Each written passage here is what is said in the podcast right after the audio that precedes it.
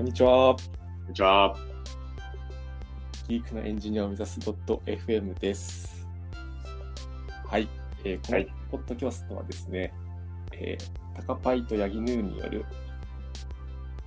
えーポッドキャストになっております。で今回第1回目ということで、えーまあ、自己紹介をしつつ、まあ、なんで今の職業につなったのかっていうところをゆるくお話ししていければと思います。よろしくお願いします。よろしくお願いします。はいやついに、ついに始まりましたね。第1回目。第1回目。はい。ちょっとリモートの収録難しい部分もありますけど、そうですよね。本当は、こう、オンラインで収録しようっていう話だったんですけど、うん。このご時世なんで、ちょっと家からお互いに収録を。そうですね。なんか Google と Facebook がもはう、ね年末までワークフロムホームみたいはいなはいはい。報道が出てましたね。そうですよね。めっちゃ長いですね。あともう半年以上。そうですよね。はい。やっぱ結構先手を打ってきますよね、大きい会社は。ああ、そうですね。まあなんかす、すごい、すごいですね。うんうんうん。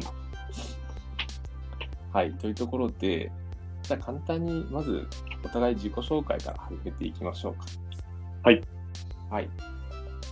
ではまず私から、えっと、Twitter、アットマーク、タカパイ0210でやっております。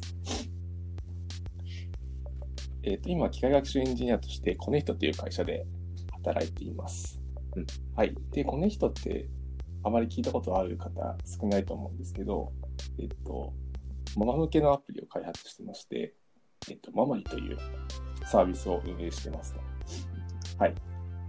で、簡単に、えっと、まあ、僕の過去を振り返ると、学生時代は、えっと、工学部の情報系の学科で、うんえっと、研究自体はなんか大学専用 SNS の研究みたいなことを、まあ、やりつつ、スマブラ64をめっちゃやってましたね。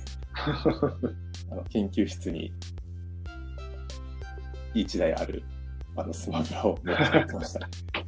はい。大体どこの研究室にもある、そうそう、置いてあるやつですね。語り継がれるゲーム機がはいはい。あるやつですそうそうあるやつですね。で、なんかそのスマブラをでっかいプロジェクターに移して、みんなでやったりしてましたね。楽しそう。はい。で、まあ、卒業しまして、えっと、新卒で入社したのが、えっと、SIR の会社でした。で、そこに、まあ、約6年くらい勤めてました。で、そこで何やってたかっていうと、まあ、主に製造業向けに ERP パッケージの導入などをしてました。そうですね。例えばなんで、えー食品会社さんですとか、うんあとは、なんだろうな、建設現場のショベルカーとかそういうの作ってる会社さんとかにパッケージを導入してましたね。で、その時は開発5割で、なんか要件定義とか5割みたいな働き方をしてました。うん。はい。で、開発言語はスモールトークっていう、多分皆さん全然聞いたことのない言語でこれ開発してましたね。僕も聞いたことないですね。そうですよね。なかなかレレアというか、そのはい取り扱ってたパッケージに依存してたんで、はいもうこれ以外の選択肢がなかったっていうあ感じです。じゃあなんか分析でいう、えなんか SASS とかですかね ?SPSS でしたっけ？なんかありますはいはい。分析ソフトに依存してる。あ、そうです。そんな感じですね。なるほど、なるほど。はい。ですね。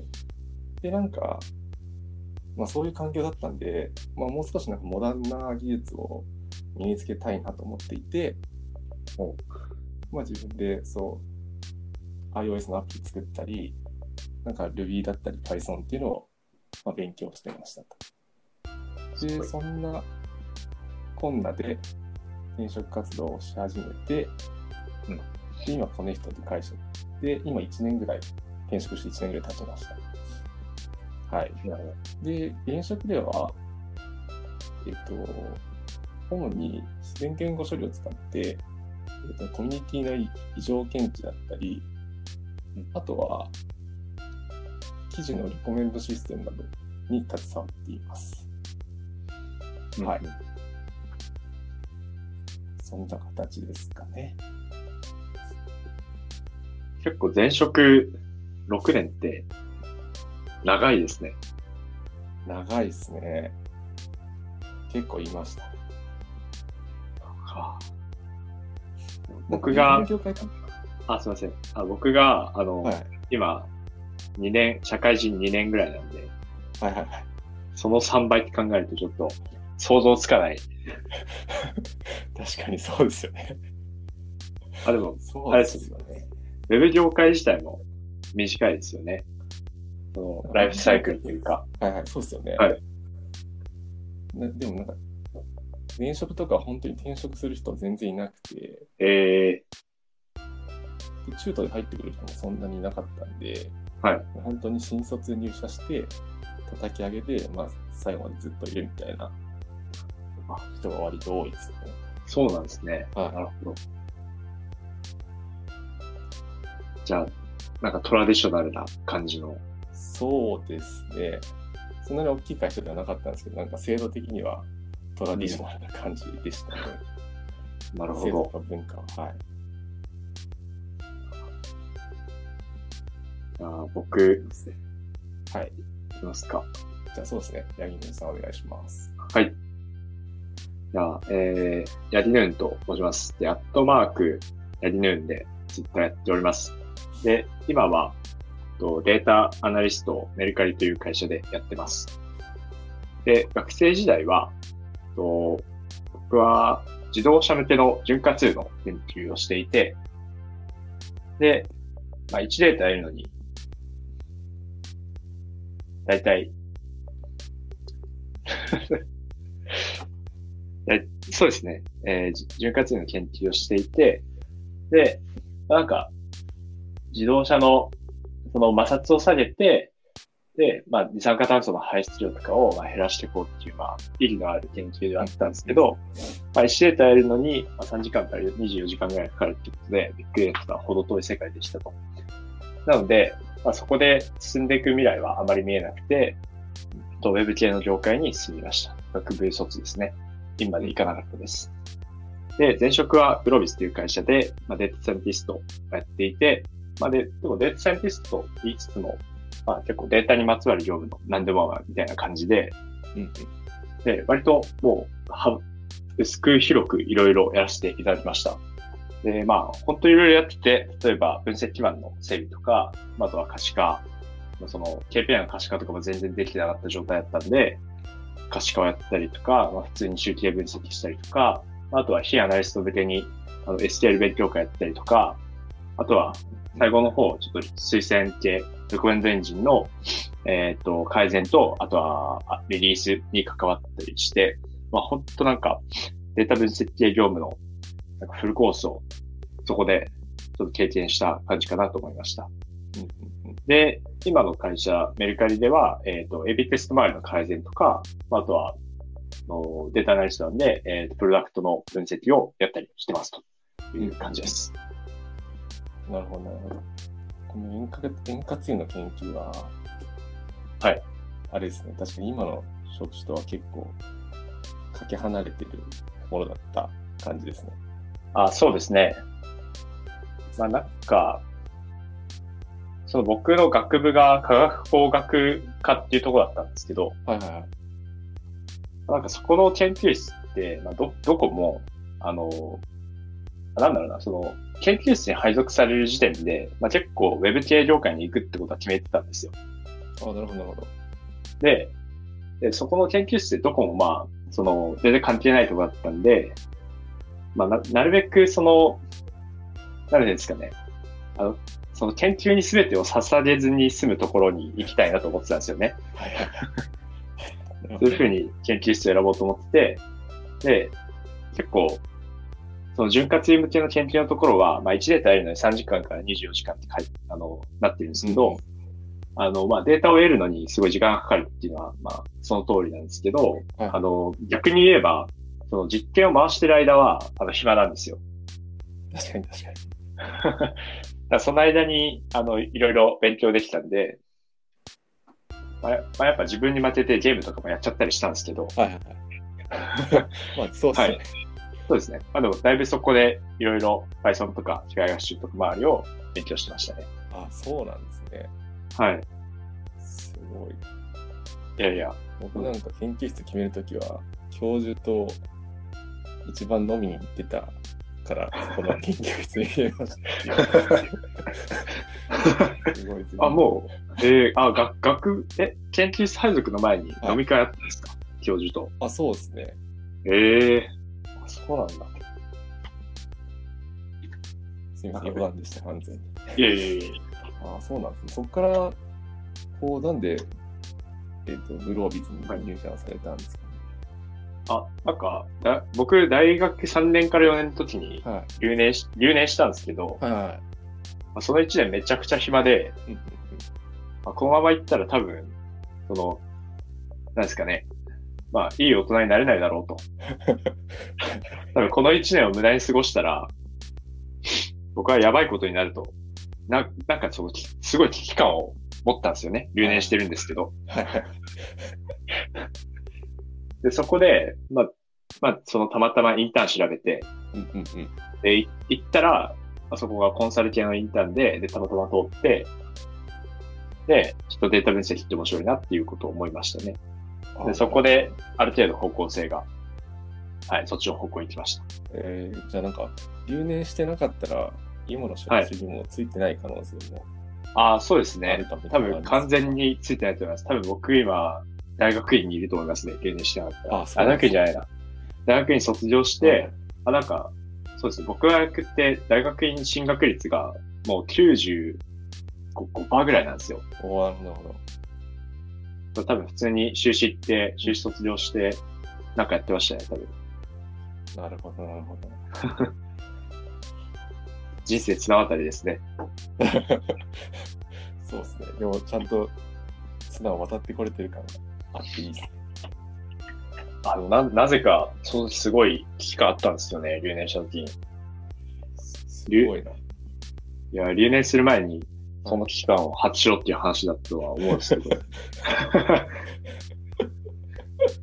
でも、留年してそこで気づけたのも良かったですよね。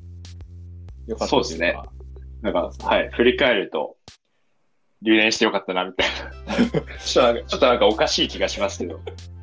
まあ、あの時の留年がターニングポイントだったのは間違いないです。そういうことですよね。はい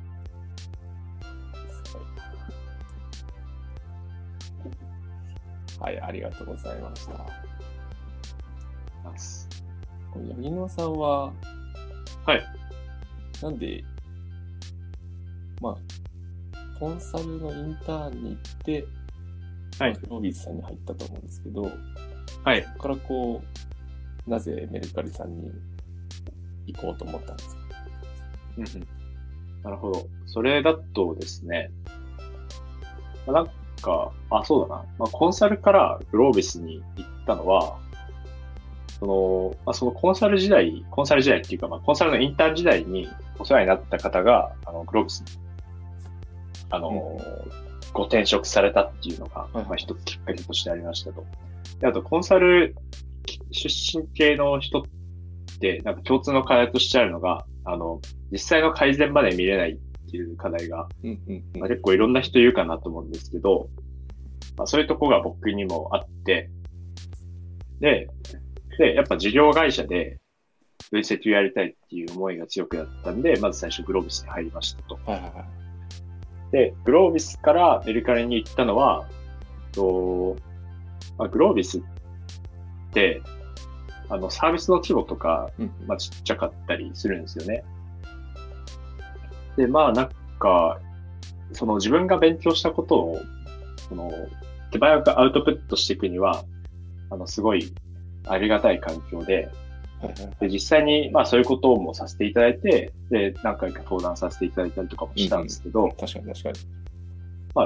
ちょっとツイッターとか、ツイッター始めて、まあ、広く世界を知ると、まあ、世の中には、あの、本当にすごい人がいるんだなっていう、まあ、すごい人ばっかりなんだなって思うんですよね。はいで、なんか、その自分と普通に同年代なのに、まあもう、とある、えー、とある会社の、えー、機械学習チームでリーダーやってますとか、まあ、あとは、すごい、なんですかね、強い人たちに囲まれて、専門性磨いてますとか、いう人が、まあ、ゴロゴロいるのを見て、で、自分の今のこの成長速度で、もともと学部も違いますし、はいはいはい。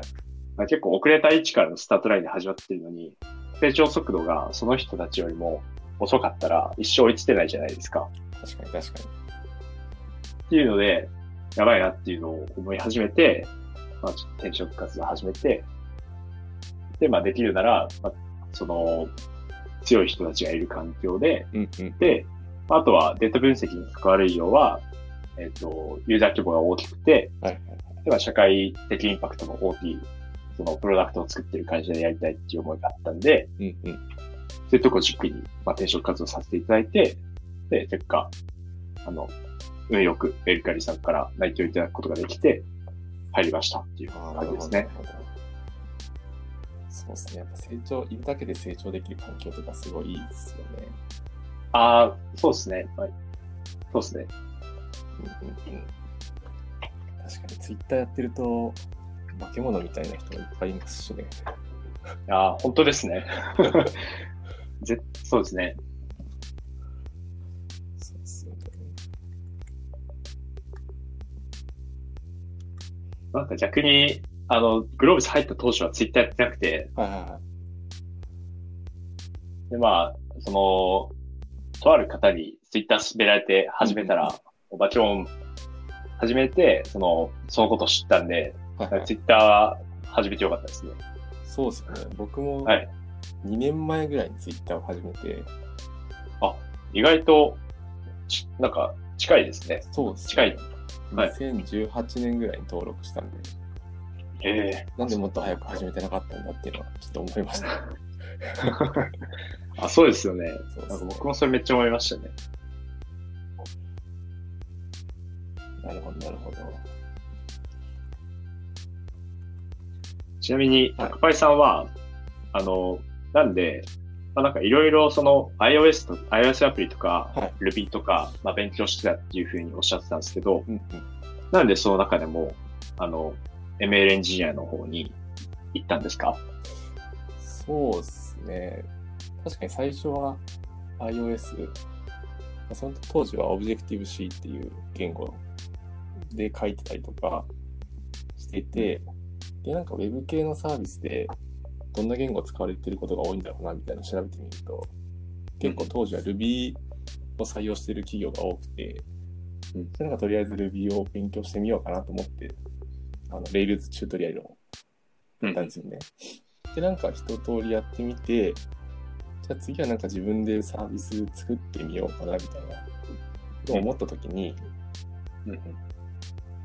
なんだろうスマホでこう写真をパシャッと撮って、なんかその写真に写ってる物体と似ている物体を EC サイトからこう拾ってきて、で、なんかそのまま購入できるみたいなサービスがあったらなんか便利だなと思ってて、うん。なんか例えば家具とか、まあ椅子とか、なんだろうな、キッチン、キッチンに使うポットとか何でもいいんですけど、なんかそういうのって似たようなこうデザインでもブランドによって価格帯が全然違ったりうんするじゃないですか。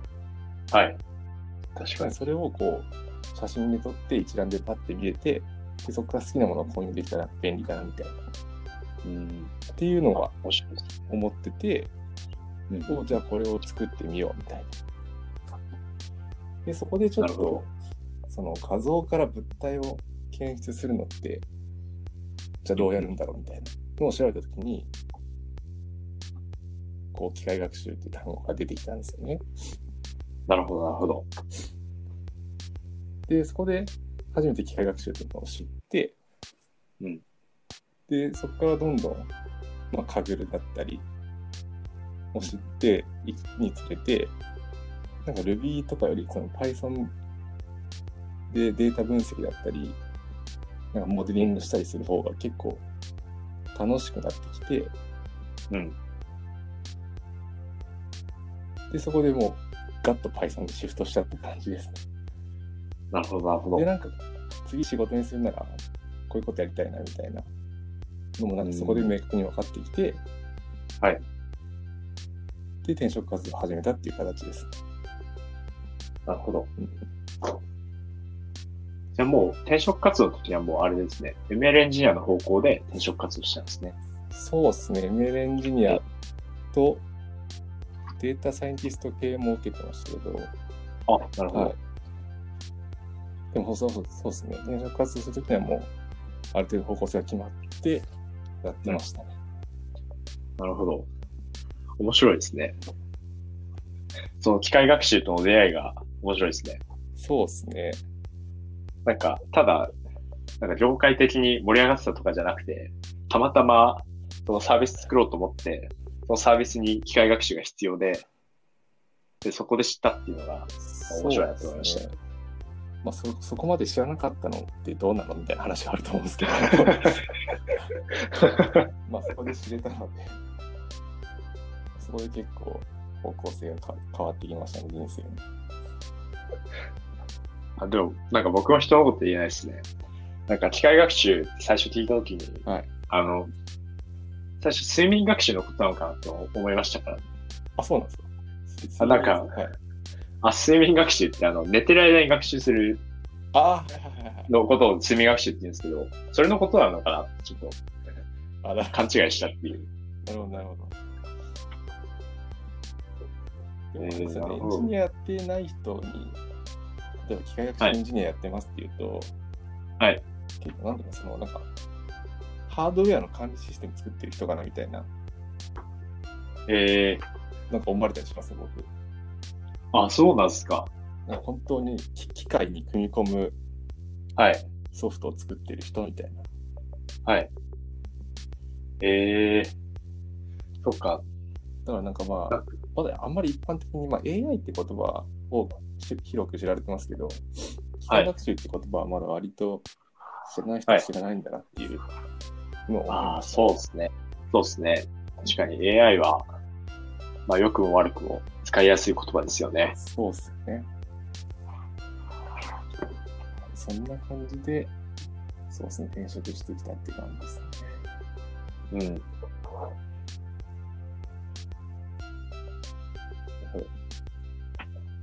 まあ、確かにカグルとかはすごい面白いですよね。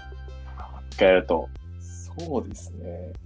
結なんかチュートリアル、はいはい、チュートリアルのコンペとかでも、あの、一個特徴量足すと、まあなんか順位が、まあ、まあちょっと上がったりして、はいはいはい。まあ自分がした工夫で、その、なんか、まあ、スコアっていう明確な形で出るじゃないですか。そうですね、そうですね。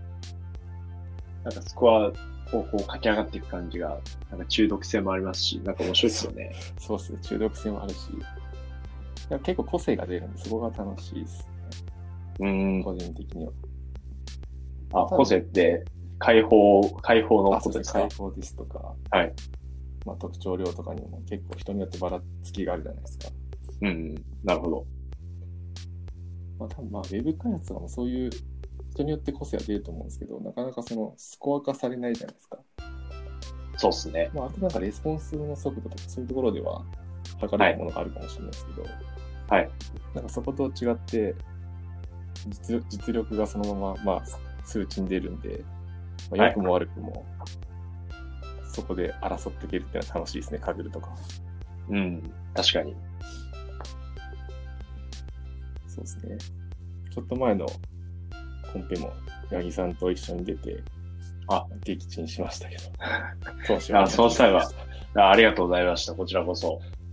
もうほぼ高パイさんに頼りきりでしたけどね。いやいやいやいや。そんなことはないです。あれ惜しかったですね。確かに。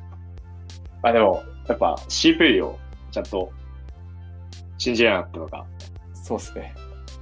まあ、トラスト CV ねできなかったのが敗因でしたね。はいですね。はい普通にメダル圏内のサブもやっぱありましたけどね。そうですね。はい。そこはいい勉強になったっていうところですかね。そうですね。はい。じゃあ、こんな感じですかね。はい。こんな感じだと思います話し足りないこととかありますか？話し足りないことは大丈夫で大丈夫す。ですかね？はい。はい。じゃあ、こんな感じで、まあ、今後、ポッドキャスト続けていこうと思ってるんですけど、まあ、ざっくりなんか、話していくこととしては、まあ、お互い未経験からこの、契約書エンジニアだったり、データサイエンティストになってるので、まあ、はいそこでなんか、転職活動とかどうしたのとか、そういったなんかキャリアの話だったりとか、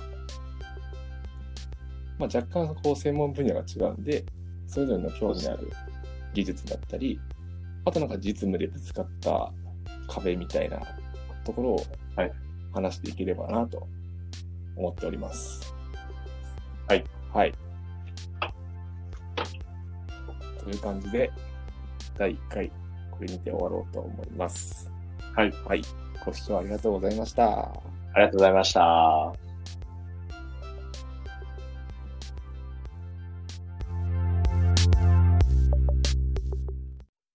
And now, a short commercial break. エンジニアの採用にお困りではないですか？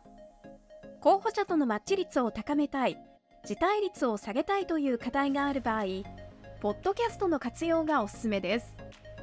音声だからこそ伝えられる深い情報で、候補者の興味・関心を高めることができます。ピトプでは企業の採用広報に役立つポッドキャスト作りをサポートしています。気になる方はカタカナでピーとパと検索し X またはホームページのお問い合わせよりご連絡ください。